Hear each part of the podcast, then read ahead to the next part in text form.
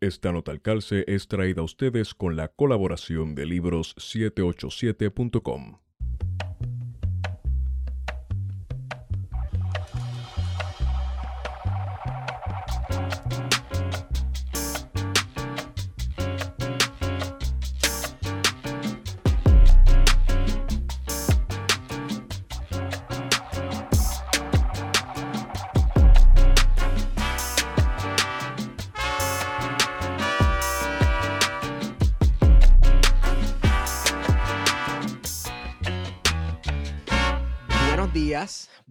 tardes y buenas noches a todos y todas los que nos escuchan. Les habla Esteban Gómez y este es su podcast preferido, Plan de Contingencia. Me acompaña como siempre Guarionex Padilla Martí. Saludos, Guario. Saludos Esteban y saludos a todos los que nos están escuchando. Chévere, ¿cómo te encuentras? ¿Cómo te sientes? Este, acabamos de hablar con Luis Herrero y yo como que, no sé, me sentí un poco triste cuando él te preguntó que por qué tú no sometiste tu candidatura, brother. no, no, este, yo creo que el proceso en sí mismo se, se ridiculizó con, con, gente como Melinda Romero o Elizabeth Torres. Así que no hace falta ya la candidatura del, del troleo, del consenso eh, no tuitero. sé, mano. Tú, tú, eh, obviamente estamos hablando, ¿verdad? De la elección como Guario, eh, como delegado por la estadidad en Washington, D.C. Pero tú, tú mencionas ese último nombre que mencionaste, ahí me da escalofrío. Siento que alguien me está mirando por la ventana. Definitivamente es como que me da una cosa. Anyway, me alegro que estés bien, Guario. Eh, nada, será para la próxima porque sabemos que la estadidad eh, está a la vuelta de la esquina. Más cerca que nunca. Definitivamente. Mira, eh, hoy 2 de marzo, día de esa gran ciudadanía americana que todos, todas y todos atesoramos, quiero darle la bienvenida a un compañero y una compañera de un podcast que pues lo comencé a escuchar hace poco, vamos, lo escuché los otros días y está súper brutal. Eh, y hablo de Alana Casanova Burgess, Burgess o Burgess. Burgess. Burgess. Perdóname, es que mi, mi, mi no, no, mis no. pronunciaciones y, y mi, mis habilidades con, con los nombres, pues, no son las mejores. ¿Cómo estás? Bien, gracias. ¿Cómo están? Estamos bien, estamos bien. Eh, pode, po, podemos estar, yo creo que mejor, ¿verdad? Pero gracias a esa ciudadanía americana que nos cobija, pues, eh, estamos sobreviviendo. También nos acompaña Chris Gregory Rivera. Saludos, Chris.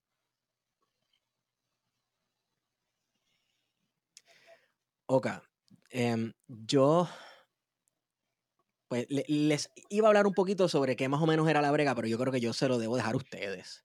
Claro. Alana es la anfitriona. Alana es la anfitriona, sí, porque es como que, mmm, caramba, ¿a quién le toca? Alana es la anfitriona, así que, Alana, ¿qué es la brega?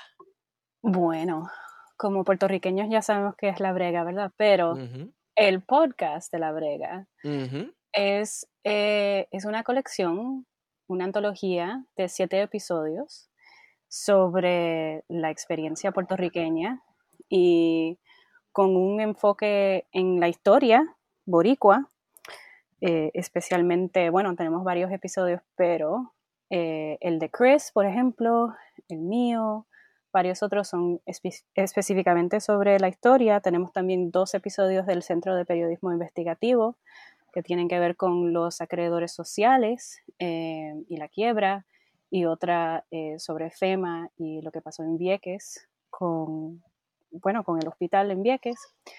Y es una colección así de, de, siete episodios donde hay una brega individual y una brega colectiva al centro de cada, de cada cuento, de cada historia. Y sí, es, es un proyecto, como dije, una antología. O sea, yo, eh, yo reporté dos episodios, pero los demás son todos de, de periodistas puertorriqueños. Uh -huh. O sea, hay mucho talento ahí. También tenemos música original de Balún y de Ife. Eh, y, y, arte también de Fernando Nora, de Mía Pagán, de Rosaura Rodríguez. Y sí, entonces somos un equipo bien grande. Pero para ustedes, ¿qué es la brega, verdad? Porque estamos hablando de la brega y quizás para lo que para mí significa brega o bregar, no es lo mismo que para ti, para Esteban o para Chris. ¿Cuál es tu definición de brega? Es un, un struggle, un challenge, y, la verdad es que esta definición viene, eh, para mí, está formado por el ensayo de Arcadio Díaz Quiñones em, de Princeton, que él escribió de cómo y cuándo bregar a, al finales de los 90. Eh, pero este como un struggle donde no puedes resolver algo y tienes que ser creativo, creativa para seguir luchando, para, para seguir adelante, pero que el problema va a seguir, esta, va a seguir, más o menos, que, que no se va a resolver. Y la brega es esto, eh, es como, you know, negotiating eso, hustling. Sí, e, es ese primer episodio sobre la definición de lo que es brega eh, definitivamente me llamó la atención porque eh, eh, uno se identifica y me imagino que ese es en parte, ¿verdad? el objetivo del podcast y, la, y el objetivo, ¿verdad? De la manera en que se construye y se, relatan las narrativas. Y me relacionaba totalmente con el tipo de los boquetes, que pintaba los boquetes. Cheo Santiago. Cheo Santiago, de Adopta un Hoyo. El MVP. El MVP. y, y es ¿Tú sabes a qué me acuerda? Hay una canción de la Orquesta Macabeo que dice, este, ¿cómo es? Cuéntame de tu día para ver si es mejor que el mío. Y es, es esa canción... Lluvia con sol. Lluvia con sol. Esa canción, y de hecho, eh, eh, comienza, ¿verdad? Con el, el, video de música y la, y la canción comienza con, con los brochures estos de turismo de los 50 super bochornosos, que podemos hablar de eso este, ya mismo, porque sé que cubrieron parte de eso en, el segundo episodio. Eh, pero sí es esta cuestión de, Dios mío, el día a día, que, que, que chavienda, ¿verdad? Y, uno se pregunta, ¿valdrá la pena? ¿No valdrá la pena?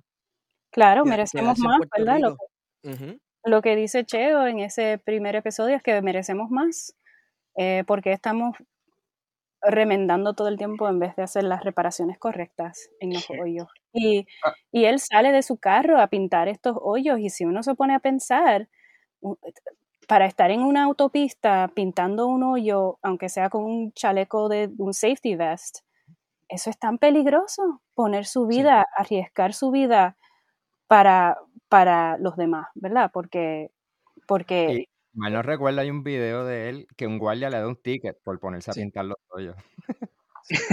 sí, pero es, ironía, sí. Pero es, una es un clase de ciudadanía también, ¿no? De, de preocuparse por, por el otro, por su vecino. Sí, las vidas colectivas.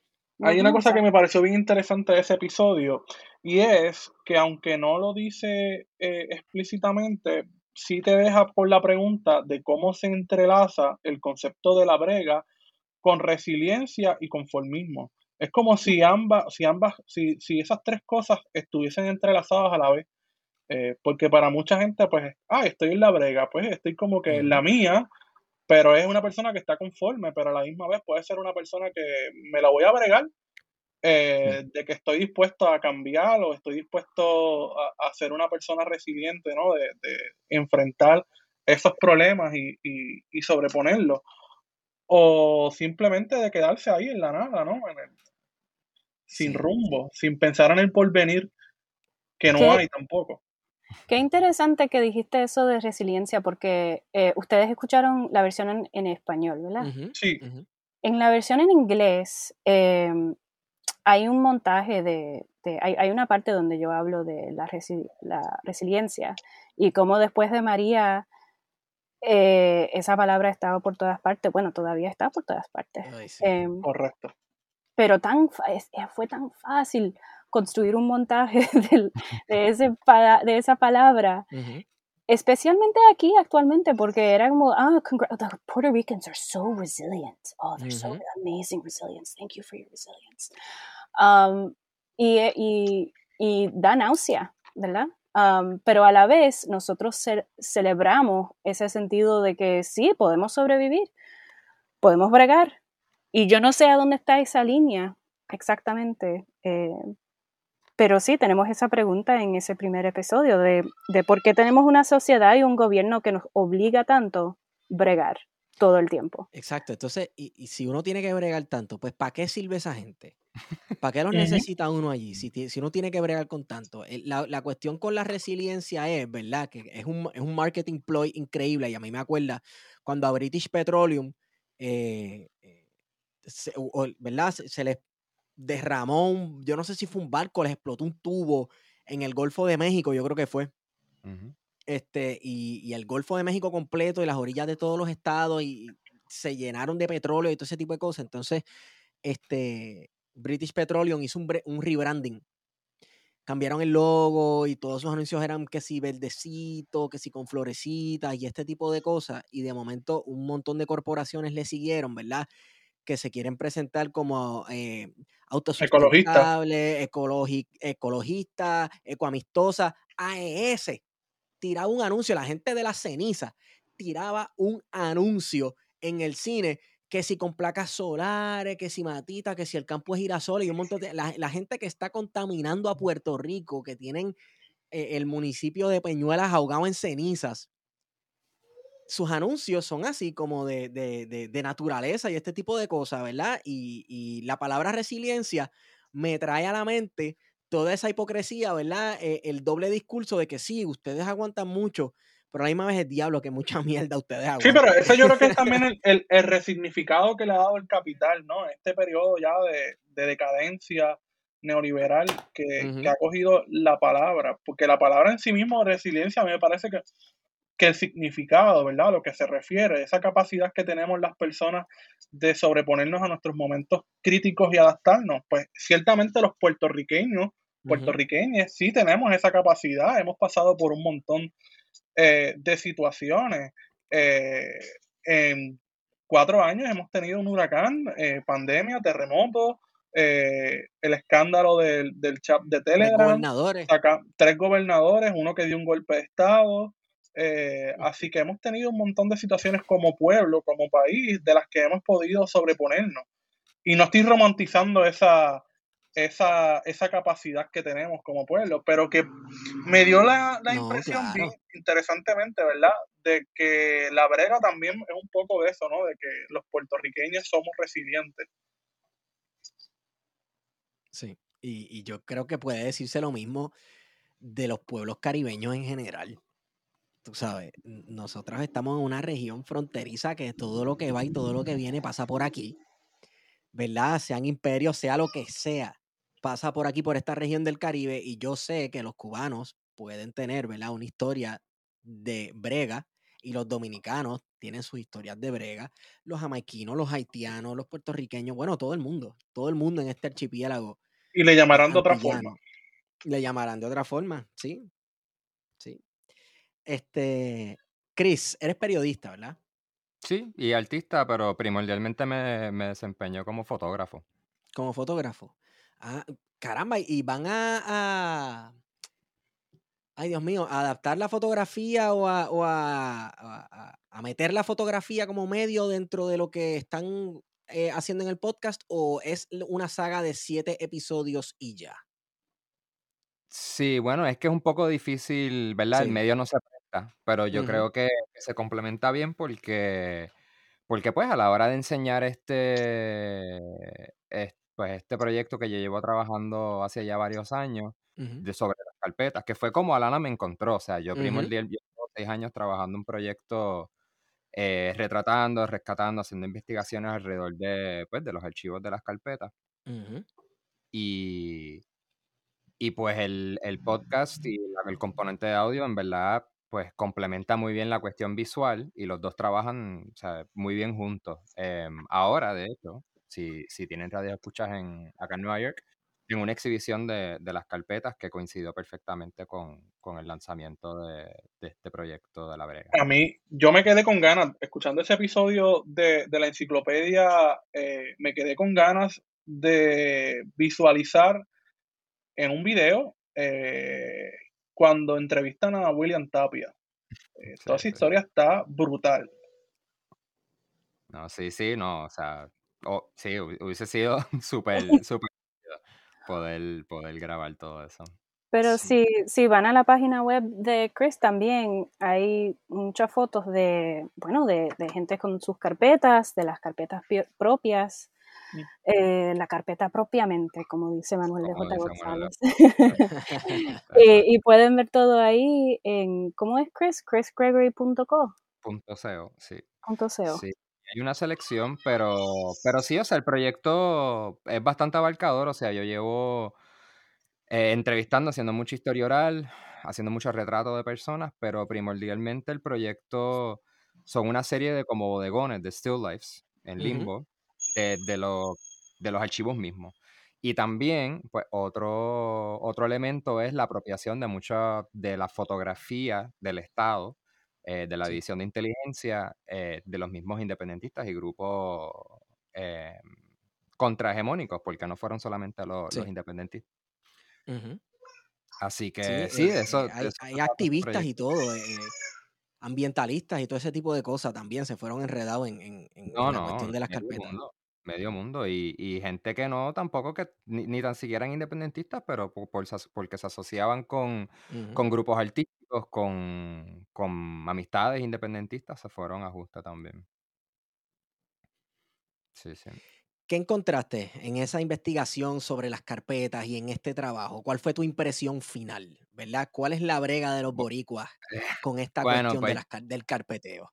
Pues yo creo que, que se relaciona mucho a lo que estamos hablando. O sea, de alguna manera son, son varias bregas en esta cuestión de, de las carpetas y de, y de, y de vivir con, pues, con el legado de esa, de esa vigilancia del Estado, ¿verdad? Y la, y la Sí, represión política que vivió el país.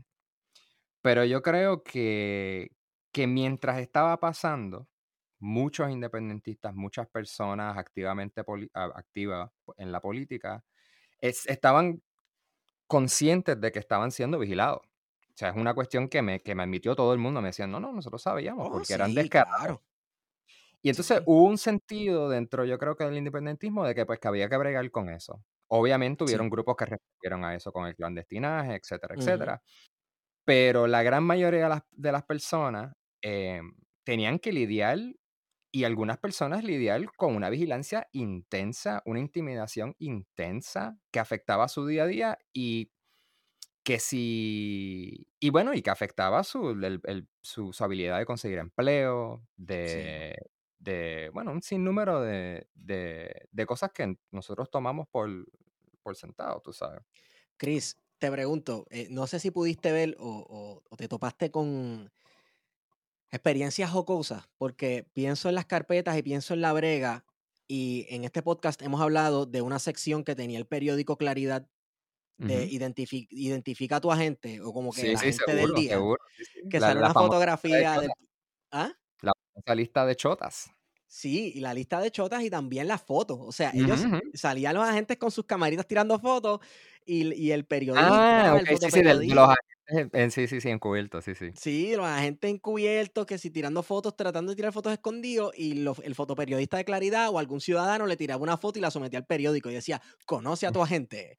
Entonces Wow, cada sí. edición era un agente distinto. Y yo que eso es un tipo de brega, o sea, No, no, es- bien duro. es persecución del Estado, pero a la misma vez lo estás manejando como con este sentido del humor y con este cinismo, ironía, no sé. Sí, sí, no, definitivo, definitivo hay una brega ahí, bueno, y está el cuento famoso que sale en el documental de las carpetas eh, de Pupa eh, diciendo que, que los agentes que, los, que la estaban vigilando, que habían alquilado un, como un balcón, estaban situados en un balcón.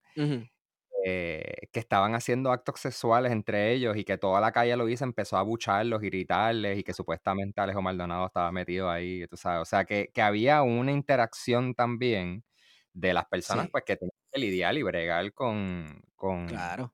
la presencia de esto y era un poco eh, un tit for tat, como se dice en Claro, entonces, eh, había que montársela porque no Exacto. siempre uno puede hacerle frente, frente a frente, a la represión del Estado. Es que no en tiene mucho, las herramientas, no es, no es una batalla eh, con, lo- con iguales recursos sí, en ambos planos, lados. en planos iguales. Exacto. Pero otra cosa que, que yo creo que, que es importante mencionar, por lo menos, ¿verdad? Dándole el marco este de, de la brega, es que después que salen las carpetas, que es algo que yo hablo un poco en el, en el episodio, eh, y que yo creo que es una pregunta muy válida y una discusión que se debería de tener, y yo un poco, pues, me gustaría rescatar esta historia para que se tenga esta discusión, que es el hecho de que nosotros tenemos que bregar con que hubo uno, uno de los proyectos de vigilancia del Estado más grande y más largo que se ha hecho en la historia de, lo- de- de, bueno, de los Estados Unidos y de Puerto Rico, ciertamente.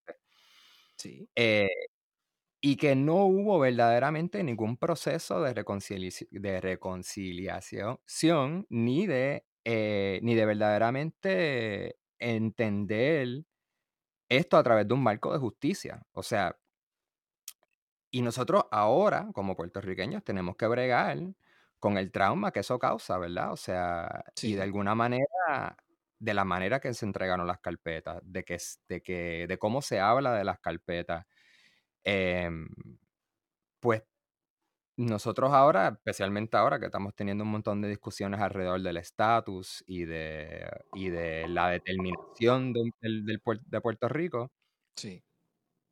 o sea, ahí es, eh, toda conversación de determinación tiene un bagaje de este periodo en la historia. Lo, seamos conscientes o no, porque se reprimió y se, y se canalizó el pensamiento de, de la isla a, pues, a través de ciertos canales que eran beneficiosos para los Estados Unidos. Y así lo dicen en las carpetas. O sea, ahí se le han dado mucho, mucho peso político a las carpetas y entiendo por qué pero como documento yo creo que es importante para, para todos, o sea, no solamente para la comunidad independentista, sino para todas las comunidades políticas en Puerto Rico, entender verdaderamente cuál era la naturaleza de la relación eh, pues, entre el gobierno federal y, y- y la, la- y la determinación política de Puerto Rico.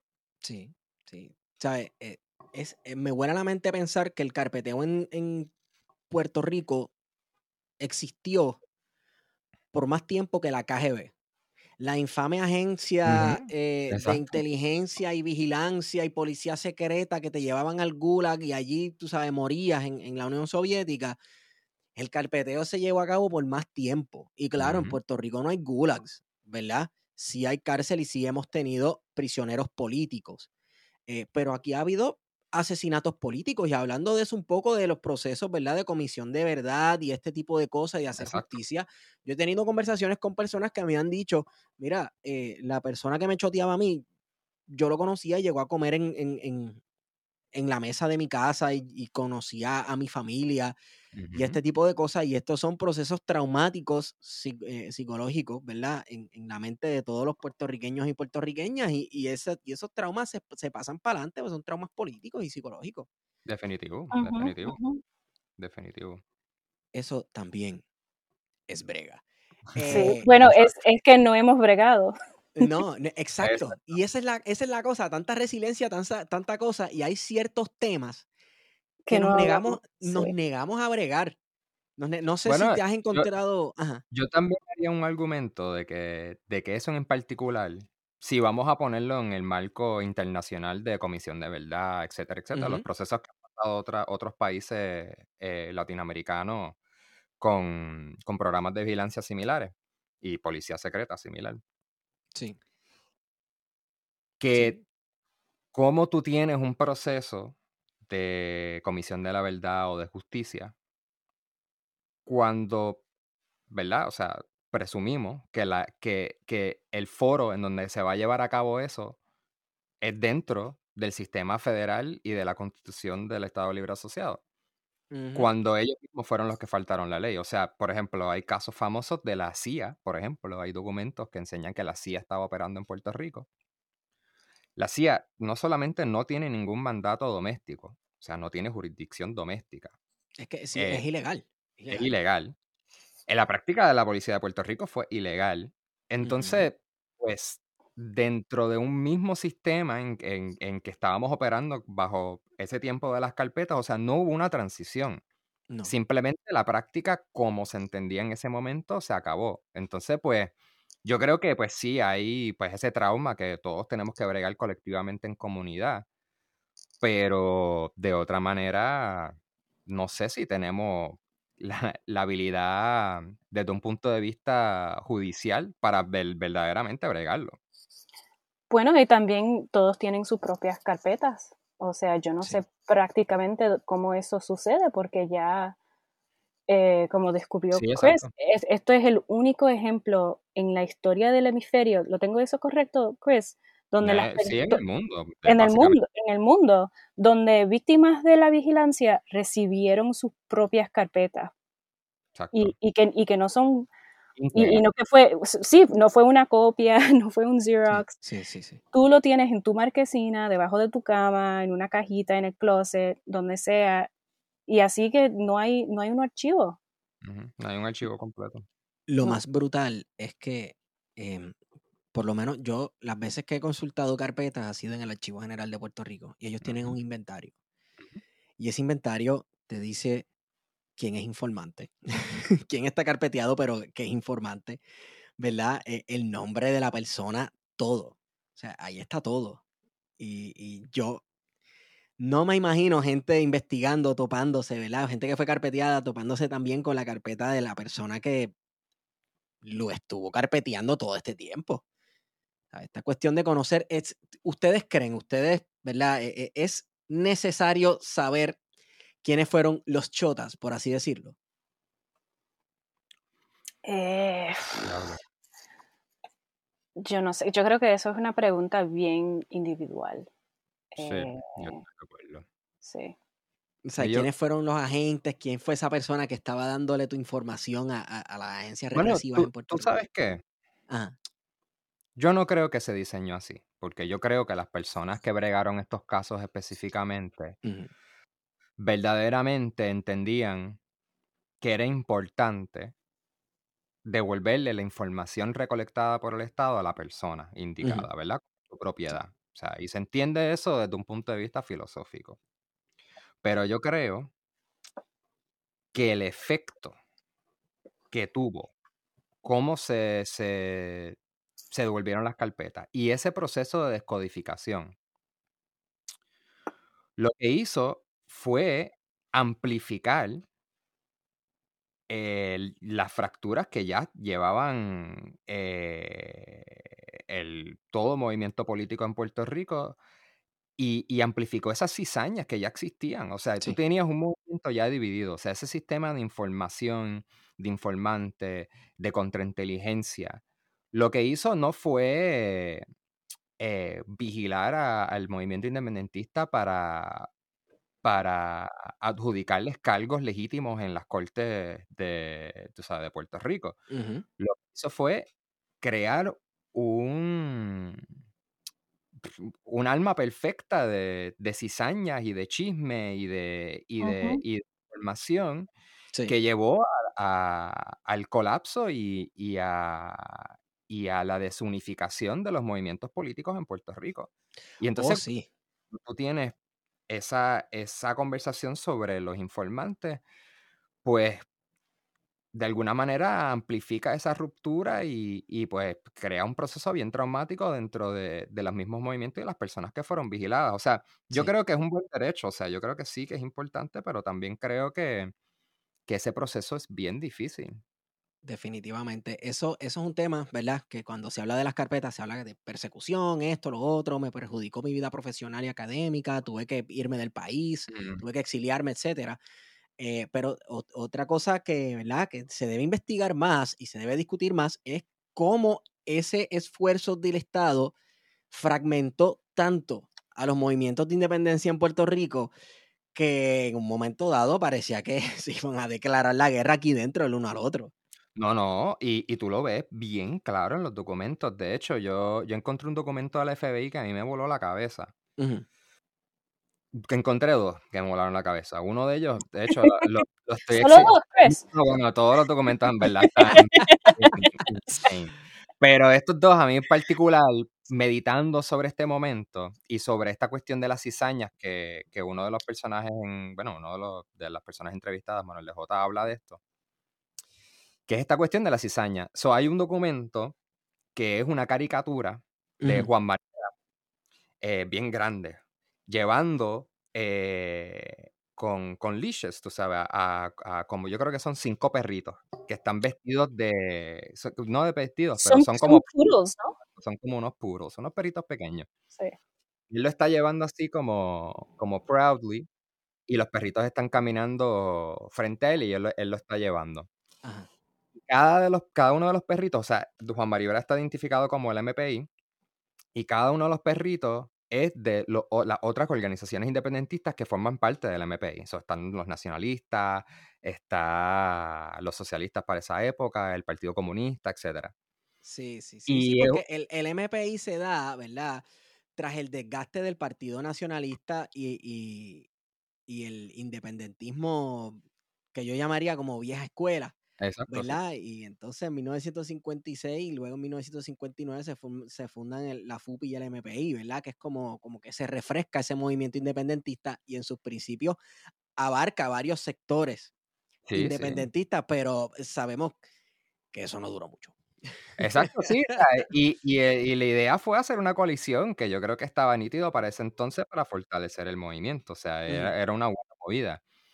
Pero entonces el FBI se da cuenta de esto y se da cuenta de, de, esa- de esas fracturas que ya existen y empiezan un, eh, una campaña de hacer estas, este tipo de ilustraciones. Y ellos hicieron una campaña que se llamaba Despierta, ay, no lo quiero decir mal, pero yo creo que dice, dice como de Despierta Independentista, una cosa así, que era también otra campaña de, de contrainteligencia. Pero, por ejemplo, esta caricatura se le mandó directamente a varios grupos independentistas y líderes de los grupos independentistas para empezar a crear cizaña para que el MPI se, se- hubiera una ruptura. Entonces hay un memo ah, ¿sabe? que dice, mira, manden esto por el correo para que no llegue a- de regreso al, al buró y claramente identifica que esto es una campaña para, para crear cizaña eh, y bickering, como dice en inglés, entre los Ujú. grupos.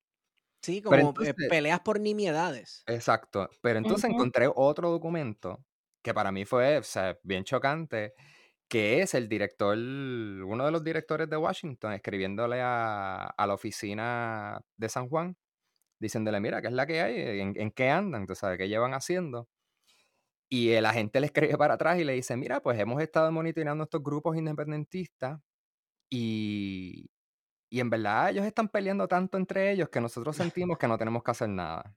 Rayos. Y era como, wow, o sea, eh, tú sabes, eso existió y, y pues nada, o sea, es parte de, de lo que yo he descubierto dentro de, de esta investigación y, y en parte pues entender la historia detrás de estos grupos y de lo que pasó en los movimientos políticos porque hay, o sea, bueno, usted- ustedes saben, pero hay, mu- Ujú. hay una historia bien interesante de, de cómo se transformaron es- estos partidos y cómo llegamos a, a, pues ese momento de, de- de Cerro Maravilla y cuando se sueltan las Sí, carpetas y todo eso. O sea, hay un- una sí. evolución bien particular y unas ideas eh, bien, o sea, bien potentes y bien interesantes que yo creo que, que, que, pues, que no se conocen. O sea, que esos grupos verdaderamente estaban abogando por, por, por distintos, pues, distintos métodos em, Claro. que yo creo que, que son bien interesantes. y oye, eh, hay que recordar, ¿verdad? Eh, que esta cuestión del Cerro Maravilla, los asesinatos del Cerro Maravilla, no se dieron en un ambiente aislado. Sí, exacto. Eh, yo he tenido la oportunidad de leer montones de periódicos de montones de cortes ideológicos, no solamente este, eh, periódicos eh, de izquierda o, o- o, ¿verdad? Que si claridad, este tipo de cosas, o noticiarios de los partidos, noticieros de los partidos, eh, periódicos de todo corte ideológico, tú te das cuenta que la década del 70 fue una sumamente violenta en este país. Y que, hablando de, ¿sabes? Y hablando de brega, ¿verdad?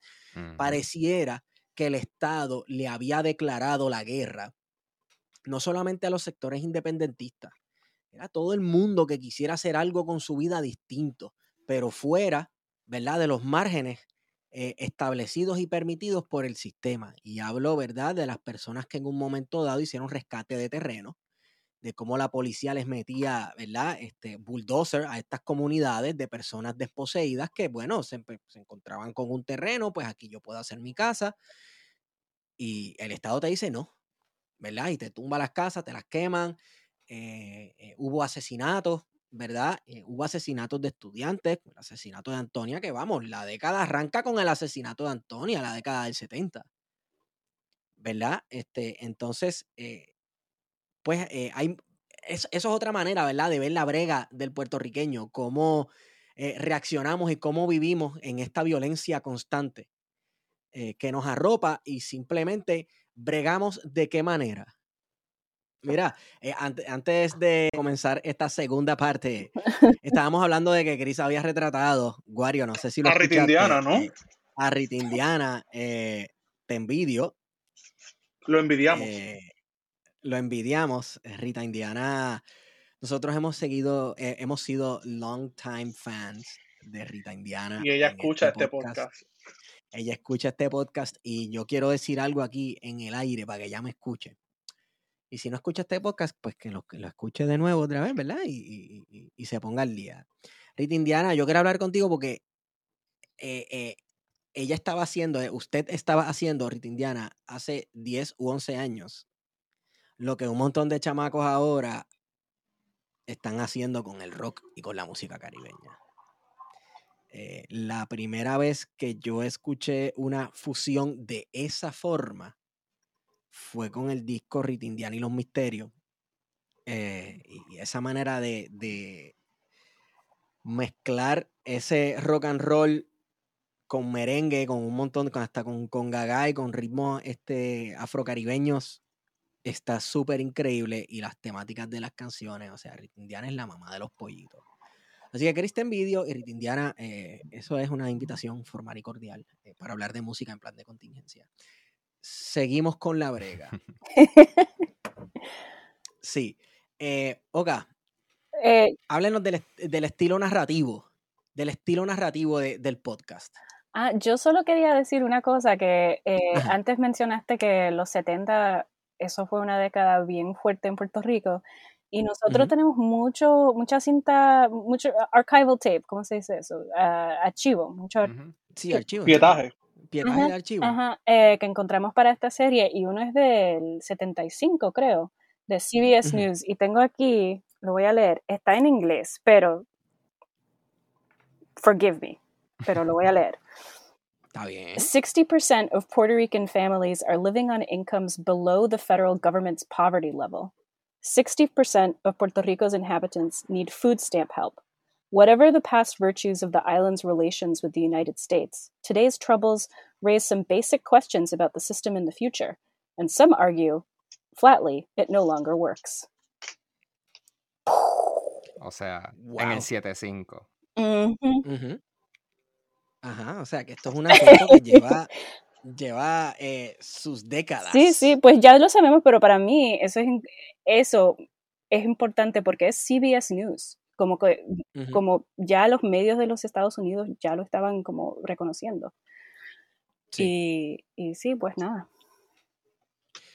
Bueno, sí, o sea, la debacle de este sistema y la y, y- ¿verdad? de nuestra economía, nuestro sistema político, hay gente que lleva, entre comillas, profetizándola, ¿verdad? Eh, por mucho tiempo en este país lo que hacen es decirles que son unos locos y son unos alarmistas, etcétera, y hoy día, 2021, estamos bregando con, con- con el desplome de todo esto, ¿verdad? Y quiero hablar em, de Levitown, ¿verdad? Y la caducidad del Ah. sueño americano. La fecha de expiración del El sueño americano y Levitown. ¿Ah? No, no, sigue, sigue. No, no, no, pues eso mismo que quiero hablar de Levitown, porque el, el episodio a mí me estuvo maravilloso. La, la narrativa, ¿verdad? De cómo después de la Segunda Guerra Mundial, eh, en los Estados Unidos comienza a sufrir unos cambios políticos y económicos, ¿verdad? Y, y, pues claro, en el contexto de la Guerra Fría también. eh, y cómo las, y esto lo hemos discutido antes en el podcast, cómo la construcción de cierto estilo de casa y cierto estilo de urbanización viene de la mano de un proyecto ideológico y político, mucho más en Sí. una colonia como Sí. Puerto Rico. Sí. Eh, en- Digo, hay, hay, hay urbanizaciones como que, que tienen nombres o un estilo muy parecido a los de Estados Unidos, pero Levittown es literalmente construido por esta compañía, Levitt Sons, que creo que mucha gente no, no sabe que hay Levittowns en Nueva York, en Pennsylvania, hasta en la Florida, y son todos más o menos parecidos. Eh, la de Puerto Rico fue y es enorme. Y sí, e, ese, ese estilo de casa, ese estilo de hogar y también estilo de vida fue muy eh, influyente, yo diría, como que todavía las casas que, que, hay por venta, todavía es eso, ese como estilo de, una cocina, del baño adentro. Y hay que entender, creo que también que las casas en esa época era un momento de transición para la isla, que había muchas personas viviendo sin baño, sin cocina, sin carro. Eh, y, y, sí, mis abuelos volvieron de Nueva York en los 70 y, y, compraron una casa en Levittown y yo nunca entendí por qué ellos decidieron vivir en una casa tan particular, digamos, en, vez de regresar a Ciales, donde con las, con las montañas, el aire fresco, todo eso. Eh, y, hace muchos años ya que estoy como haciendo esta, no sé si debo decir investigación, porque es, como, es, un hobby casi, de leer mucho sobre Levittown toda baja. Pero, Mira, tú sabes que eh, nosotros, que acá somos maestros de historia, en el libro de Francisco Escarano, lo tengo ahora frente a mí, eh, el tema del Levitown se toca en las clases, o, por lo menos uno de los temas sugeridos, porque habla precisamente de que esa migración que se fue en los 40 y 50 eventualmente volvió. Ajá, eh, que es lo que ustedes retratan espectacularmente en, en, ese segundo episodio sobre Levittown, de cómo esa población, algunos veteranos, ¿verdad? De la Segunda Guerra Mundial, regresan nuevamente a Puerto Rico a establecerse en, este, en esta unidad, en este complejo de vivienda, eh, que en ese momento, ahora no, ¿verdad? Pero en aquel momento estaba totalmente alejado eh, de los centros urbanos. Y, veteranos de Corea también, creo que más bien en esa época fue de Corea y no, no, de la Segunda Guerra Mundial, pero sí, sí, exactamente. Eh, y... El, No, no, sigue. No, el, episodio trae a colación algo bien importante que, Rita Indiana, tienes que venir al podcast porque traigo eh, eh, a colación eh, la canción de ella que, dice La hora de volver. La hora de volver. ¿Verdad? Que siempre hablamos de los, de los migrantes, los que salen de Puerto Rico y se van a vivir a Estados Unidos, ¿verdad? Y viven con una nostalgia de cómo fue Puerto Rico durante su niñez y tienen unas nociones de puertorriqueñidad tal vez un poco distintas a, las, a los puertorriqueños que han vivido aquí toda su vida, pero no se habla del que vuelve. El que pasa 10, 15, 20 años allá y vuelve y se encuentra con un universo totalmente distinto. Y sus hijos también, y sus hijas, que vuelven y no saben cómo hablar español y yo, ¿no? Hija de la diáspora, yo siento como que siempre bien avergonzada de, mi acento, de cómo puedo, de cómo no puedo, puedo hablar, eh, pero me metí en este podcast de todos modos. Eh, pero, pero sí que tenemos tape de, de eso en el episodio también, este dolor de no sentirse en casa en Nueva York ni en Levittown, toda baja y que, que, esas casas vivían como en, en, este, en el medio de una nostalgia para un estilo de vida que ya no existía. Eh, o, o, que quizás no, they didn't experience, ¿no? Que, que ellos no podían alcanzar. Y hay una tristeza en eso. Yo encontré, encontré un, un artículo del New York Times, fue eh, hace ya años, pero en el 75 creo que fue, que dicen que la tristeza y el loneliness de los puertorriqueños en Levittown, donde casi no se podía escuchar español en ninguna parte. Yo no sé si eso ah, puede ser una exageración, porque yo no, encontré a nadie en Levittown que tuvo esa experiencia exactamente, ¿no? Que, no se hablaba ni una gota de español, pero sí, ese sentido de, loneliness um, creo que fue bien fuerte. Y, pero además de eso, las casas de Levittown son tan puertorriqueñas para mí. Como que e, es, un, es un íconos de, de, estilo suburbano americano, pero tienen sus matitas de plátano, tienen sus matitas de, de guava. Eh, yo hablo en, en, el episodio que mi, mi, mi, abuelo, Nicolás, tenía como 20 gansos en, en el patio de Levittown. O sea, es como ¿no? E, e, ese sentido de querer, de querer el campo, pero no tener el campo, estar en la, la resignificación de la marquesina como un lugar para el disfrute, para la celebración de cumpleaños, quinceañeros. Eh, eso también me pareció bien interesante. Sí, el party de marquesina. Sí. Mira, pero, pero la, esa experiencia de querer transformar el espacio que no necesariamente es campo, en el caso de Levitown, no sé, no me atrevería a decir que es urbano, es urbano. O, e, el suburbio se supone que sea ese espacio entre el campo, la, civilización y la barbarie donde puedas vivir cómodamente. Sí, como creo que esa línea se difumina un poco.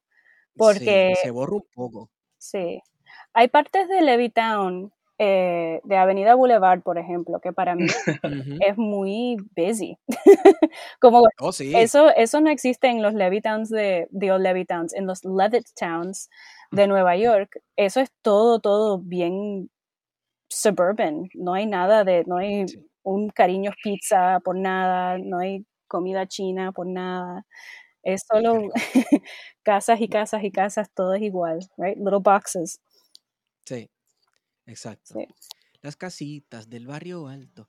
Em, bueno, y eso me pone a pensar eh, cómo la construcción de Levittown casi se, se trajo como un yo diría que un proyecto ideológico de la posguerra y ustedes se, eh, ah, discuten este tema eh, en, el, en, el, segundo episodio sobre incluso Muñoz Marín estuvo presente eh, en, una, en, la inauguración de una de estas casas o la inauguración de Levitown y se escucha la voz de Muñoz Marín diciendo, ¿verdad?, cómo esta casa iba a enseñarle al puertorriqueño básicamente a ser civilizado y, y incluso habla de la masculinidad de cómo sus hijos iban a ser hombres bien hechos, tú sabes, hechos y derechos. Eh, y sí, ese... hubo...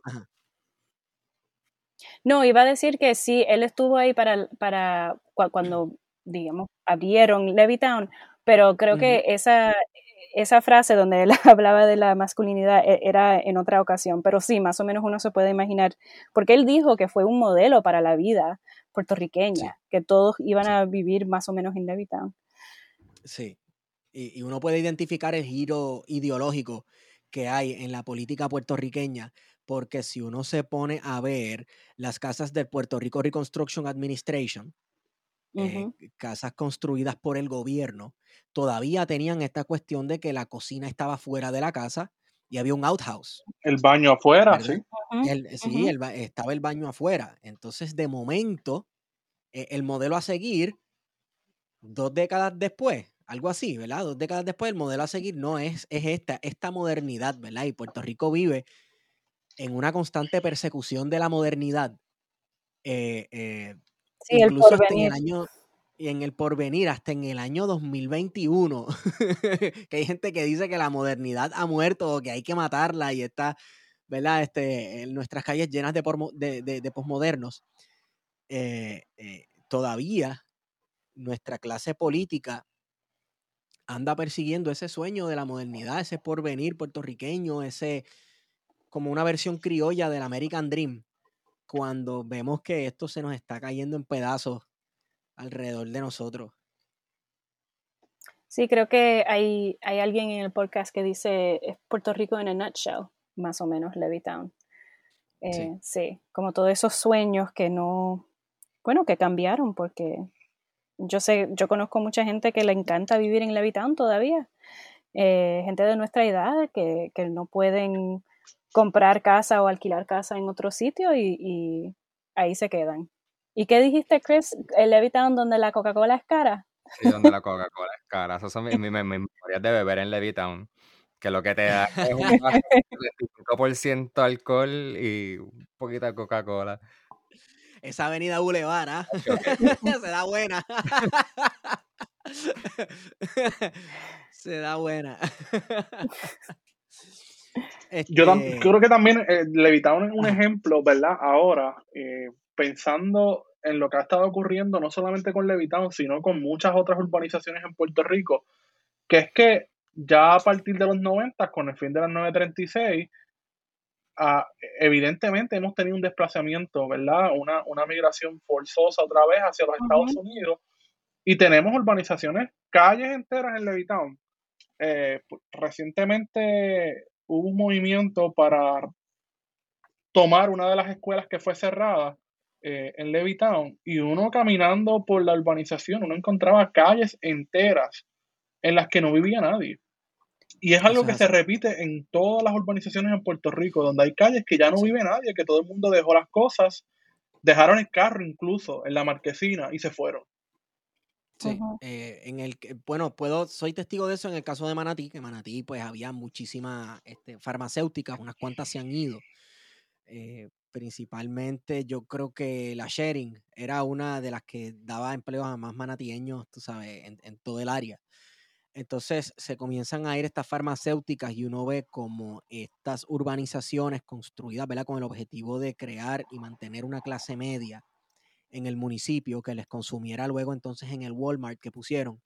Eh, eh, las personas comenzaron a irse, comenzaron a irse a Nueva York, comenzaron a irse a Chicago, a la Florida, etcétera, y tienes urbanizaciones, por ejemplo, en la carretera entre Manatí y Vega Baja por la playa, ya más en el lado de Vega Baja, hay una urbanización completa abandonada. No vive ni una persona en ninguna de las casas que están allí. Y entonces hoy día los muchachos lo usan para jugar airsoft y paint gun y todo este tipo de cosas. Eh, y así hay unos cuantos vecindarios completos que viven dos o tres viejitos y bueno, eh este, yo digo que están a cinco años para quedar totalmente despoblados. En un momento en el que en el sueño ese de la modernidad, de tener tu propia casa, tener tu propio retiro, eso no está accesible para nosotros los jóvenes. ¿Sabes? Nosotros no tenemos ninguna posibilidades reales de ver lo que tuvieron nuestros abuelos y abuelas, o quizás nuestros padres, madres, de tener su propia casa, de tener su propio retiro. Esa situación no está eh, apta, ¿verdad? No es posible para nosotros, así que en cierta manera uno ve, uno no puede ni siquiera pensar en el futuro, uno tiene que vivir el día a día, el presente, a ver qué sucede y, en cierta manera pues uno llega a la brega siempre, ¿verdad? De qué vamos a hacer, eh, pero pensando en la inmediatez, nunca pensando a largo plazo.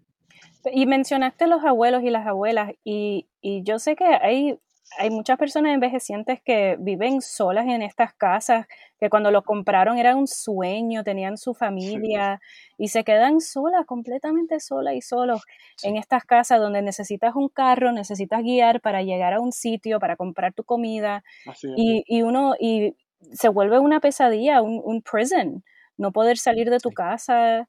Eh, también esa manera de construir casas con cemento es muy caro hacer cualquier reparación si un tubo se rota. Eh, es, es un prison, ¿no? Y, tienes tu, tu, tu, casa, pero también no puedes salir de ella. Sí, y, y eh, también el modelo este suburbano, ¿verdad? yo creo que ha sido un factor considerable en, en, como mencionaste, las personas mayores que se llevan todos sus hijos precisamente porque tienen que irse a otro país. No solamente tienen que irse de la casa, ¿verdad? Porque se van de la casa, son adultos, hacen su vida, pero tienen que irse a otro país o tienen que irse a Estados Unidos.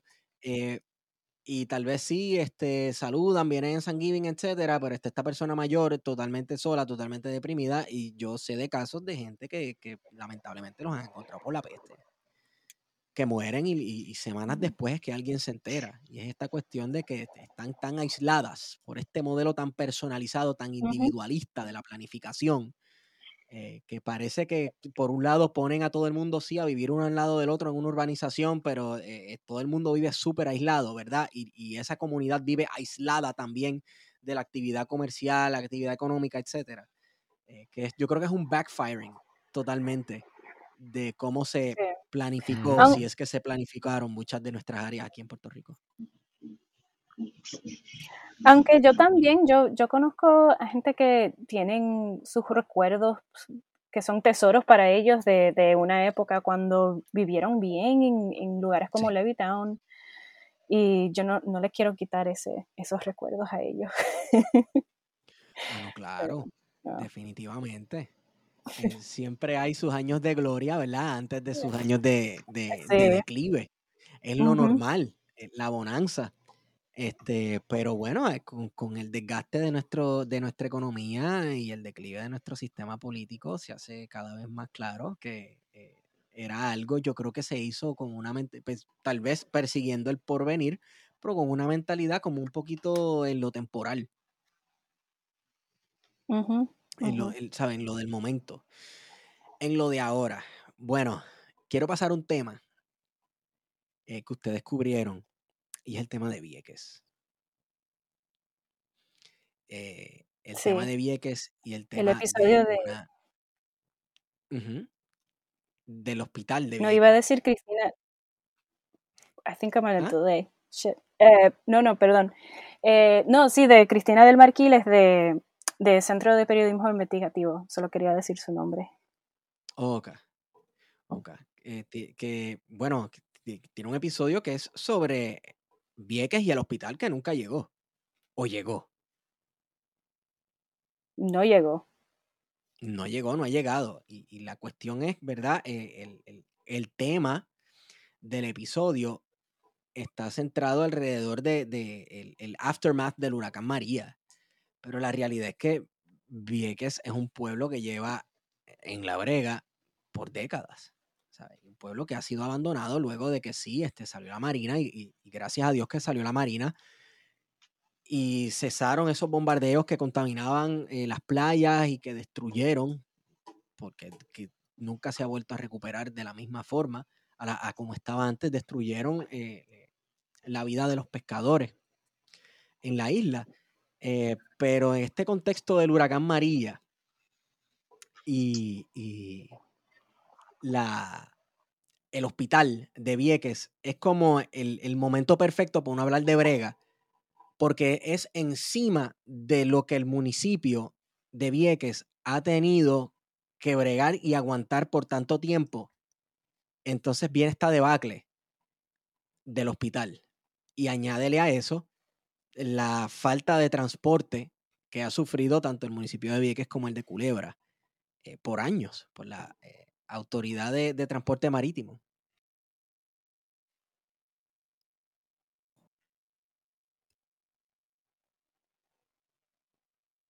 Sí, pues eh, ese episodio también tiene que ver con FEMA, con sección 428, Ujú, Sí. que fue un experimento que el gobierno federal quiso hacer en Puerto Rico eh, para, para build back better. Como también volvemos a esta palabra de resiliencia, Sí. pero resiliencia de, de edificios, de estructuras. Y, y como dice, a- eh, creo que es Omar Marrero en, en ese episodio, que estuvieron más o menos building the plane as they flew, right? Eh, construyeron Wow. el, el airplane. Ayúdame ahí con eso. Eh, A mí me la- el- el- sorprendió. construyendo el avión, construyendo el avión en el aire. ajá, Sí. Fri- exacto. Friendo y comiendo. A mí me sorprendió mucho ese, ese episodio porque no sé si con qué intención o, o- o si fue que fluyó así la conversación, pero entrevistan a Carlos Mercader, Sí, que era en ese momento el director de la Oficina de Relaciones eh, Federales en. Washington. Y a mí me pareció bien penoso el- la actitud, ¿verdad? El tono de su, de su relato, ¿verdad? Eh, que se centró en su experiencia en llegar a Casa Blanca. Y sí, fue una, y y lo hizo de una manera bien acrítica, eh, y todo el tiempo centrando su relato en esta gran experiencia que tuvo de entrar a la Casa Blanca, de entrar a la sala de situación, de entrar a la oficina oval del presidente, de, poder, de poder almorzar eh, en el Messiani de Casa Blanca, eh, y, y en ese sentido pues fue bien acrítico. Yo no esperaba menos tampoco, ¿verdad? Pero me, me sorprendió eh, eh, el cómo este ex funcionario relatara los hechos. Los que estábamos acá en Puerto Rico sabíamos que, que para nada la administración Trump iba a hacer algo por Puerto Rico y que también recordamos que la administración de Rosselló todo el, todo el tiempo estuvo eh, pasándole la mano a la administración Trump cuando sabíamos que el presidente Trump le importaba en lo absoluto lo que estaba pasando en Puerto Rico y que fue forzado por la misma, por los mismos medios de comunicación que estaban eh, transmitiendo, que estaban relatando lo que sucedía en Puerto Rico, en las calles eh, de Puerto Rico, que se estuvo pasando necesidades. Entonces, uno escuchar a este, este funcionario público eh, decir eso es como que, coño, no hay ningún tipo de, de autocrítica eh, de lo que sucedió esos días en los que ustedes estuvieron en Washington eh, aparentemente cabildeando por Puerto Rico. Eh, y e, ese inicio del, episodio, de verdad, a mí me dejó con la boca abierta porque yo no podía ni creer lo que estaba comentando Carlos Mercader en la entrevista y de cómo él dirigió la entrevista hacia él y hacia, y hacia, hacia la oportunidad, ¿verdad? Porque en algún momento habla de, de, esta gran oportunidad que tiene la administración Rosselló de entrevistarse con el presidente de los Estados Unidos. Es como estos niños pequeños eh, en los que se le da la, la, que tienen esta primera experiencia en, en, algo, ¿verdad? Y que están constantemente relatándolo, contándolo. Pues así se escuchaba eh, Mercader. Bueno, es la gente del pequeño poder que les dan un poquito de poder o tienen alguna experiencia y de momento se creen que cagan más arriba el culo. Cuando se ve, cuando se ve claramente que era una improvisación la respuesta de Casablanca. Sí, bueno, fue escrito a mano, literalmente. Así, literal. Diatre, qué bochorno. Sí. A mí me chocó también otro aspecto de eso, que mm. fue, o sea, literal, el lenguaje y, y la agresividad, pues, de la mediocridad de la Casa Blanca. O sea, una cosa es, pues, entender, o sea, gobiernos mediocres y, problemáticos Puerto Rico ha tenido desde, que hemos podido tener elecciones. Sí. Pero es bien fuerte escuchar un funcionario que aparte de eso es anexionista o sea, eh, verdaderamente demostrar la relación interpersonal que hay entre el funcionario, los funcionarios más altos del, del, del, del, gobierno de Puerto Rico con los Estados Unidos. O sea, yo creo que ilustra una, una relación ahí bastante clara, que obviamente podemos hablar en términos filosóficos chéveres de, pues no llegó la ayuda y la ley de cabotaje, etcétera. Pero ahí tienes un ejemplo bien obvio, interpersonal, de, de lo que se vive cuando uno va a Washington a, a, cabildear por Puerto Rico. En teoría. Sí, sí, sí. Yo, yo me sospecho que Jennifer González, Pedro Pierluisi, Aníbal Acevedo Vilá, Luis Fortuño, todos los que han sido comisionados residentes eh, o han tenido que ir a cabildear por algo en el Congreso de los Estados Unidos o lo que sea, tienen muchas anécdotas. Estas personas tienen muchas anécdotas de cómo los han dejado ajollados como perros, no sé, cómo los ignoran, cómo los tratan de decir, sí, nene, cállate y ese tipo de cosas. Es que es súper verdad. Bueno, yo te doy una mía. Yo en el 2013 fui fotógrafo de la Casa Blanca y, de, y del Congreso. Ey. Ajá, eso fue una experiencia bien rara. Eh, bien interesante, pero, pero en términos creativos, pues es una cuestión, o sea, tú, tú, de alguna manera es bien difícil romper con, con, el cuarto plano, o sea, with the fourth wall de, del andamiaje político. Entonces, pues como, como periodista, pues yo encontré que era bien difícil, pues, quote unquote, speak truth to power. Pero te doy una anécdota. Yo estaba cubriendo un, esto, mano, yo los detalles, porque ya hace tiempito, pero no me acuerdo bien, pero fue para. Tuvo que haber sido bajo Alejandro García Padilla el referéndum de esa administración. Que hubo una, una debacle que fue la primera vez que se, que se presentó la opción de. de. Yo creo que como que tú quieres que el estatus de Puerto Rico cambie, sí o no. Que se hizo la pregunta antes de la pregunta. Hicieron oh, dos preguntas. Eso fue en la elección del en la elección de 2012. Ok, pues fue para ese año, exacto. Entonces, hubo un proceso parlamentario en que la, una delegación de Puerto Rico tuvo que ir al Congreso para tratar de, de, pues, de que fuera sancionada por el, por, el, por el Congreso y que fuera binding, es lo que estaban buscando, y, y, y otros trámites em, legales que yo en verdad no conozco los detalles muy bien, pero estarán, estarán en los periódicos. Pero me acuerdo, al final de una de las sesiones, que la eh, Louise Slaughter, que era una representante, si no mal me equivoco, de Nueva York, que era la, jefe, la jefa de, ese comité que estaba mirando ese caso, eh, fue a donde Batia y a. Ay, Dios mío, el otro. El, eh, que era básicamente segundo en el partido para ese entonces, que, estuvo. Pero yo. No, que tuvo un escándalo unos años después y, ha desaparecido. Yo ni me, ni me acuerdo bueno, pero yo era el segundo en mando, si era para la administración García Padilla, si no el fallecido expresidente del Partido Popular Democrático. Héctor Ferrer. Pues habrá sido Héctor Ferrer. Puede ser. Em, pues estaban ellos dos con Luis Slaughter, pero Batia estaba, me acuerdo. Y ella le dice, mira, like, I have to ask you to stop wasting my time con, estas cuestiones. O sea, y yo me acuerdo que yo estaba, estaba retratando y me quedé frío. O sea, yo no, yo estaba como que, mano, o sea, esta es la naturaleza de la relación.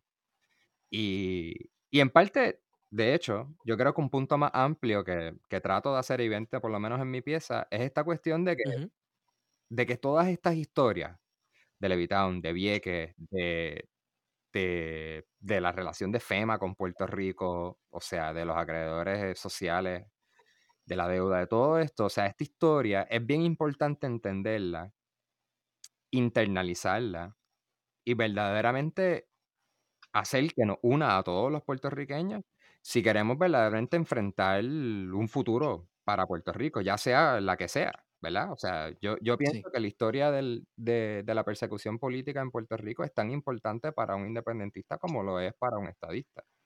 Porque si, tú estás abogando por la estadidad, o por el Estado Libre Asociado, o por el independentismo, tienes que entender la, la, historia y la naturaleza de esa relación para, para mejor abogar por, por tus intereses y por tu pueblo. No, y la historia y naturaleza del estado al cual te quieres unir, o del cual te quieres separar, o del cual quieres tener una relación de friends with benefits. Digo, if there's any benefits, porque a estas alturas I don't see any benefits. hay, un, hay un momento en el episodio de Vieques que me encanta, donde la reportera eh, Cristina del Marquiles, del Centro de Periodismo Investigativo, ella le hace esta pregunta, después que Mercader dice, mira, nos dijeron, dijeron ah, firma esto, y, nosotros nos quisimos, eso va a ser demasiado difícil, no nos conviene, Rosselló dijo esto y esto y esto. Y entonces encontramos tape donde Rosselló lo estaba describiendo como un, un gran logro pues mira lo que hicimos aquí, vamos a impulsar obviamente la economía, esto es como una invitación para oportunidad, lo mismo, lo mismo, lo mismo. Y entonces ella, Cristina, le hace esta pregunta a Mercader, ¿y por qué él lo presentó como un logro entonces si había tantas eh, dudas? Y, él no sabe qué decir, la verdad, yo, yo escucho eso y, y él, él como que no esperaba esa pregunta. Y yo me siento tan agradecida eh, yo viviendo aquí en, Nueva York, que claramente soy de la diáspora, pero tan agradecida que hay personas, periodistas como Cristina, que hacen esas preguntas y que están haciendo el watchdogging para todos nosotros, porque si no, jamás vamos a saber lo que está haciendo Mercader. nos, come, nos comen vivo, nos comen, vivo. estos políticos. exacto. Sí, no, de verdad que nosotros tenemos una deuda con el Centro de Periodismo Investigativo. Definitivo. Definitivo. Ha contribuido a la formación de excelentes periodistas en Puerto Rico, periodistas que han descubierto cosas que de ninguna otra forma eh, se hubiese sabido y la han cubierto de manera súper crítica sin lavarle la cara, la cara a nadie, definitivamente. Así que desde acá le damos gracias al CPI. En ese espíritu de, accuracy, era Héctor Ferrer, by the way. ¿Qué es Ferrer? Lo es, sí, sí, era Héctor Ferrer, sí. Ok. ya otra mano, pues. Este... Sí, porque los del CPI están ahí con, con los datos ahí dando duro. Sí. Eh, yo creo que fue este, yo no me acuerdo. anyway, eh, Chris mencionó algo acerca de cómo era importante de que todos y todas los puertorriqueños y puertorriqueñas supieran ¿verdad? Sobre Puerto Rico y esta relación con los Estados Unidos y, la brega constante puertorriqueña que ha significado esta relación desigual. Y quiero hablar de los episodios en inglés. El podcast tiene exactamente, ¿verdad? Los mismos episodios tanto en español como en inglés. Esto es dirigido a personas eh, que estén interesados en el tema de Puerto Rico, pero no hablen español, solo hablen en inglés. Es dirigido a diasporicans. ¿Cómo es la cuestión? Bueno, eh, yo dije sí, exactamente igual, pero la verdad es que hicimos algunas entrevistas otra vez eh, en ah, para, para poder tener ¿no? the, the best user experience. Um, más o menos yo diría que cuando escribimos en inglés, igual como español, eh, pensamos en una audiencia de diasporicans, mayormente. No quisimos explicar demasiado. um, tenemos un- una frase en inglés que es the explanatory comma, donde hay que explicar casi todo. Puerto Rico, comma, Sí. which is an island in the Caribbean, comma, um, you know, Hurricane Maria, comma, which happened September 2017, comma, like, no, no vamos a hacer eso en esta serie. Eso fue como promesa número uno. Pero sí, hicimos como una, un, oath al principio, en el primer episodio, que no queremos dejar nadie atrás. Eh, entonces, esto ha sido lo más lindo, hermoso, de verdad, recibir mensajes de, de personas que, que aman a Puerto Rico, que se sienten bien puertorriqueños y que se han sentido también divorciados de su propia historia, a veces por, por una decisión de sus padres, ¿no? de stereotypes que existen aquí de los puertorriqueños y uno se quiere como alejar de eso y entonces no aprende el, el idioma, eh, no conoce su propia historia. Y yo he recibido como 50 mensajes personalmente a mi freaking Instagram de gente que se sienten tan emocionados por entender y escuchar algo en inglés, pero que sea que como que tiene ese sentido puertorriqueño. Sí, Ah. también, también la gente que vive en la diáspora tiene que bregar con las situaciones allá. O sea, vives en, en- en- en- en un país como los Estados Unidos, que tiene sus mil millones de problemas. Eh, sí, eh, te identificas como puertorriqueño o puertorriqueña, pero tienes unas realidades allá que las estás viviendo y estás bregando con ellas día a día. Entonces también como para estar constantemente al día y pendiente y al tanto de todo y cada detalle que ocurre en la isla de Puerto Rico es bien difícil. ¿verdad? No sé cuál ha sido tu experiencia, digo, eh, llevas, ¿verdad? Bastante tiempo trabajando con el tema de Puerto Rico, que me- sé que estás bastante este, al día, uno está pendiente más con las redes y ese tipo de cosas, pero la- para la persona de, de- del diario vivir, que es puertorriqueño que vive allá, a veces se hace un poco más complicado. Sí, sí, uno tiene que estar pendiente, ¿verdad? De si, si la tía tiene luz, si la tía tiene agua, eh, eso todo cuesta, cuesta energía, em, pero también en, en hacer, en trabajar en el episodio de Levittown, yo leí este libro de, ah, de Edgardo Meléndez que se llama Sponsored Migration. Y yo sé que ustedes, claro, como son historiadores, ya, eh, que- que son historiadores, ya probablemente sabían mucho de esto, pero de esta historia de cómo, eh, no voy a decir forzaron que los puertorriqueños se, se fueran en, en los 50 y en los 60, pero fue como una, una clase de manipulación, porque había, Sí. entre comillas, ¿no? demasiada gente. Um, y eso fue la historia de mi familia y de muchas personas, claro, que conocemos. Y eso duele, duele saber que más o menos como están haciendo ahora, nos votaron, no nos quisieron ahí. Claro, claro. La, la cuestión es que no fue forzado porque fue planificado. Sí, sí, O sea, sí. Y cada persona... la- las circunstancias ideales. Ujú, exacto. Am, y uno no puede decir forzado porque, claro, eh, cada persona tiene su propio, eh, no sé, brega, eh, digamos. Sí, Pero sí. sí que fue, fue sistemáticamente manipulados, ¿no? Para, para Fue de la misma manera que se hizo, eh, ustedes también lo mencionan un poco por encimita, que es la operación. eh, Sí, la operación en el sentido Oh, del sí. control de la natalidad era de la misma manera que, que había una Mario, te oficina. papi. Ay, Sí. ¿Me escucha? Yo, yo escucho a Wario. ¿Me Ahora escuchas? sí.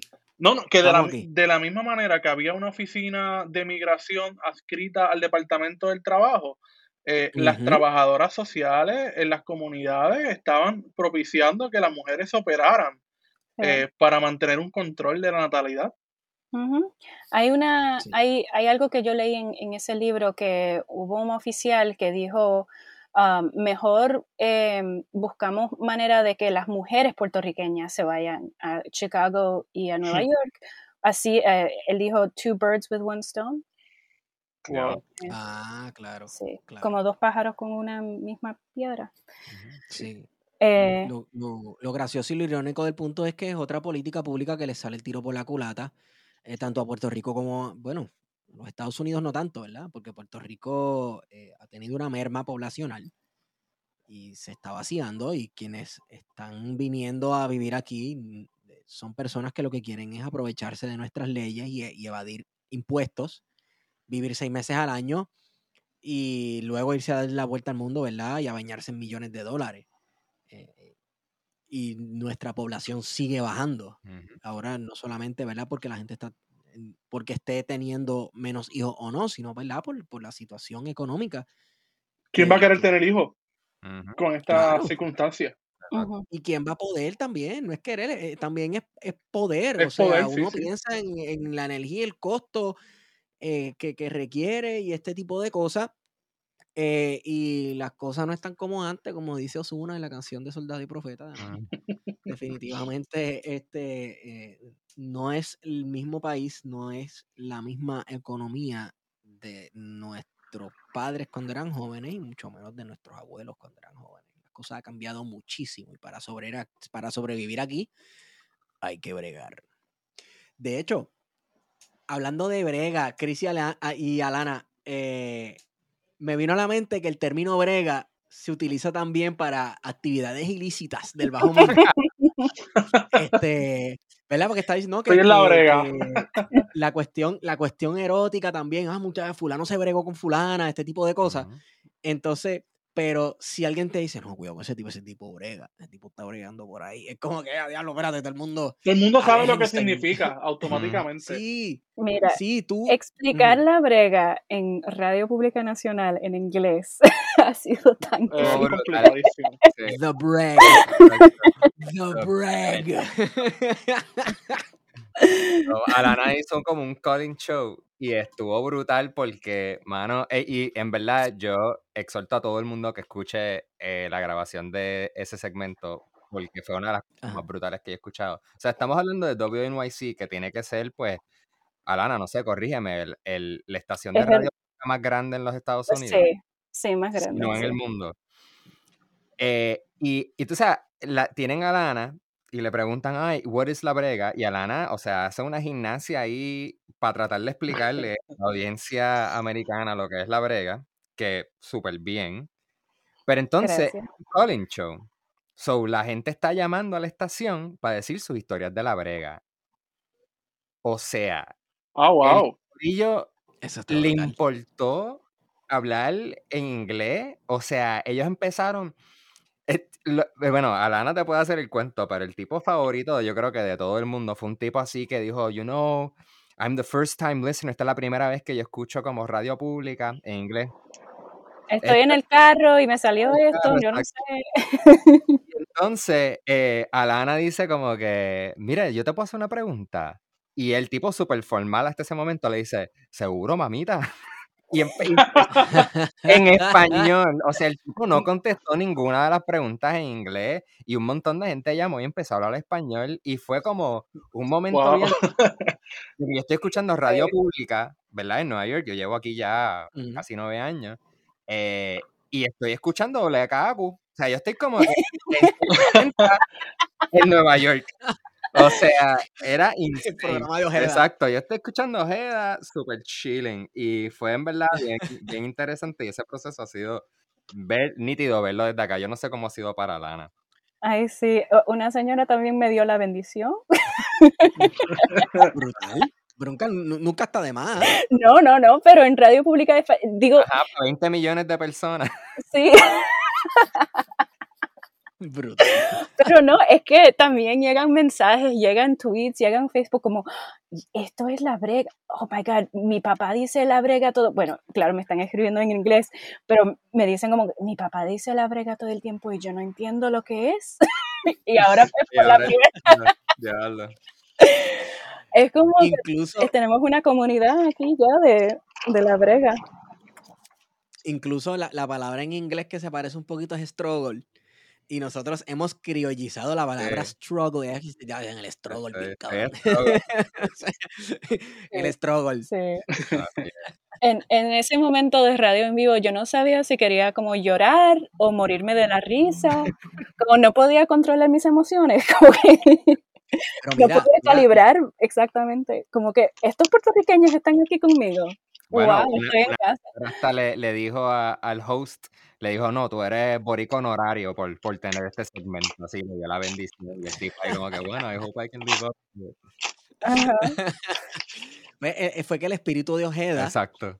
de, de Luis Francisco Ojeda, entró en ti porque la, fíjate, nuestra radio AM, ya no existen tantos foros para eso, ¿verdad? Pero nuestra radio AM, mi memoria de la radio AM era el programa de Ojeda y otros pro- programas que no era tanto de análisis político, sino de hablar lo peor posible de cualquier político que, se, que, viniera a la mente. Este, y entonces estaba la sección de, de llamada y la gente hablando, mira, que chacho, que se fue en la luz en el barrio tal, que aquí estamos, qué sé yo qué, incluso que si estamos en la brega, este, no, que si se me enfermó mi, mi esposa, que si no hay hospital en tal sitio, ¿verdad? Y y en un momento dado, esos programas de radio AM era como la forma de la, de la gente que escuchaba radio desahogarse Ujú, y publicar sus penas, que estaría brutal, ¿verdad? Este, a- hacer eh, eh, un foro así, pero como tipo podcast. Sí, bueno, se puede hacer, se puede hacer. Mira, I'm game. Yo. Chris ya sabe que a mí me gusta, no sé, hacer demasiado, pero, pero yo me apunto. Eh, y sí, otra, algún familiar de alguien que trabaja con nosotros, un productor, le mandó un mensaje que, mira, esto, este podcast es tan increíble, cuánto me hacía falta después de María en la oscuridad tener eh, cuentos como estos para, para estar conmigo y, y en esa soledad. Y, y, bueno, yo no sé, porque yo lloro todavía cada vez que yo escucho un episodio. Eh, Sí. El de Vieques en particular, para mí siempre, cada vez que, que, que, que escucho ese podcast es demasiado. Pero, pero sí, ¿no? Eh, Aparentemente, eh, we hit a nerve. Exacto. Sí. sí. Sí, es que Vieques, la historia del pueblo de Vieques y la brega y la lucha constante es, sabes, que cualquiera se cansa Sí, y sí. se va, ¿sabes? Cualquiera se cansa y, y se sale, ¿verdad? Y sin embargo hay una comunidad allí que con el pasar de los años y- y los abusos y el abandono del gobierno central, eh, como quiera, siguen allí, ¿verdad? Este, diciendo estamos aquí. Y no podemos bregar, la verdad. Eso es, eso es donde la brega falla por completo. Que nosotros no, no podemos estar Bueno, siempre. ahí, exacto, ahí la brega te mata. Sí. sí. Y la promesa, y la promesa de la modernidad de Muñoz Marín está rota. Nunca llego. Sí. Nunca llegó. No, sí, sí, sí, definitivamente. Bueno, vamos cerrando. Eh, les pregunto, ¿dónde a los que están escuchando, dónde pueden conseguir la brega? Ah, labregapodcast.org. Eh, en iTunes, Spotify, Stitcher, donde quiera que encuentren sus podcasts, ahí estamos. Am, y sí, son siete episodios, pero de verdad son 14, porque hicimos cada episodio dos veces. Sí, hay, hay Sí, unos sí, regalitos, hay unos easter eggs si, si son bilingües de ciertas cositas que, que dicen distinto o de tape distinto que, que creo que Claro. vale la pena escucharlas las, do- las dos veces. Escúchenlo muchas veces.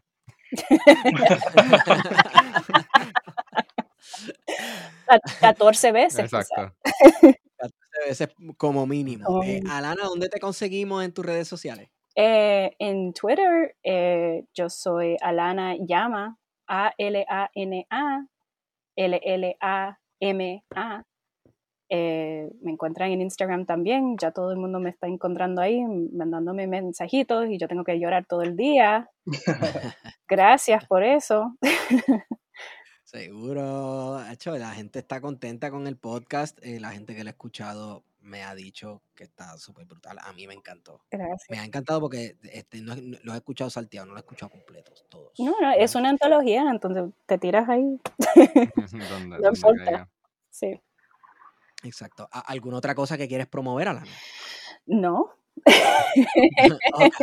Este, Christopher, ¿dónde te conseguimos? Pues yo eh, en el internet consiguen en Chris Gregory, C-H-R-I-S-G-R-E-G-O-R-Y punto C-O y en Instagram estoy en C Gregory, foto con PH, P-H-O-T-O. Eh, ese es mi handle y yo no tengo Twitter. Chequense, qué buen, qué- wow, qué bien haces por tu paz mental, Chris. No, no, no, yo, yo nunca lo aprendí a usar y en verdad yo tengo suficiente ataques de nervios y neurosis con mi Instagram.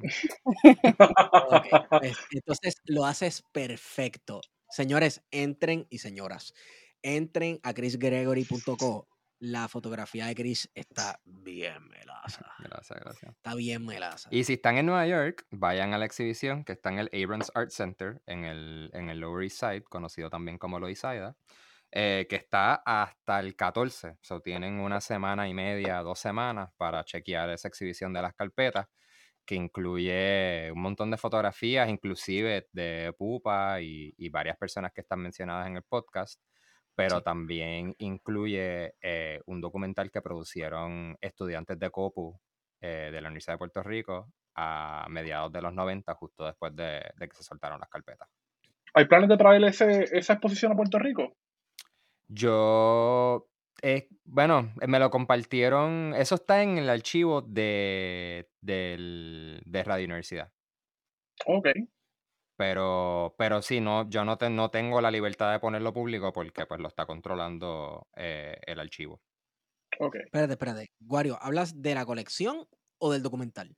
No, no, no, de la exposición. Ah, de la exposición. Ah, bueno, en, Sí, mi, sí, sí. en mi website están varias de las fotos, casi todas las fotos de la exhibición, o sea, las más grandes, y hay fotos de la, de la instalación. Ok.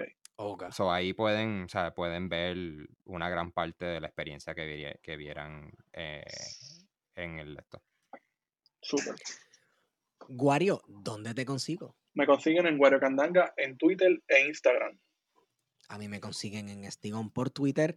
Quiero agradecerles, Chris y Alana, por pasar este rato con nosotros. A los que nos están escuchando, escuchen el podcast La Brega. Lo voy a escuchar en español primero completo y luego lo voy a escuchar en inglés para ver esos Easter eggs. Exacto, ahí está. Este, y, y a ver, ¿verdad? La- el tipo de sensación que produce en uno escuchar las cosas en inglés versus escucharlas en español, porque eh, yo pienso que es distinto. Sí, Uno como puertorriqueño tiene una relación en- con el español y el, y en inglés, y el inglés, ¿verdad? Como que un poquito, no sé, un poquito extraña.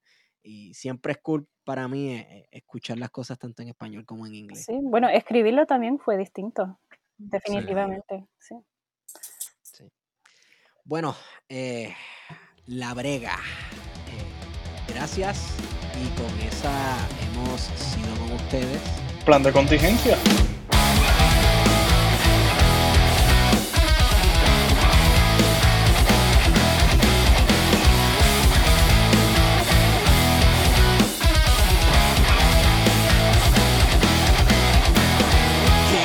Veces ya te he visto fallar y no quiero ser yo quien te cague siempre. Soy el espejo que te ha visto llorar, ya quiero ser pedazos para